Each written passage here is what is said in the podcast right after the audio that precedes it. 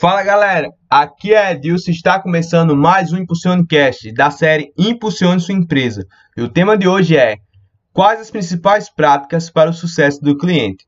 Ao contrário do tradicional suporte ao cliente, no Custom Success, a empresa não espera o contato do cliente que apresenta algum problema. A ideia é desenvolver um relacionamento de longo prazo, por meio de ações permanentes que acompanhem a atualização e o desempenho do produto vendido. Um bom time de sucesso do cliente já sabe de antemão as dificuldades que podem surgir em cada etapa e preparar o consumidor para que ele tire o melhor proveito do produto. Algumas pessoas definem o Custom Success como uma ação de pós-venda, porém ele vai muito além do suporte comum. Veja algumas práticas. 1. Um, consultoria.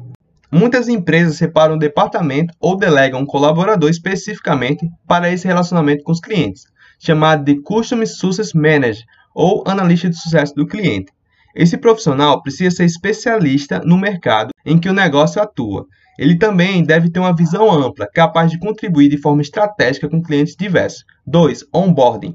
O primeiro contato do cliente com seu novo produto ou serviço requer uma atenção especial. Esse momento pode ser decisivo para o futuro do relacionamento iniciado.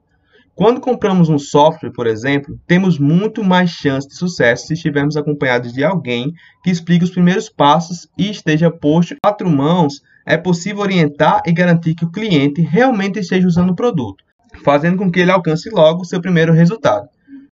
Você pratica Custom Sourcing na sua empresa?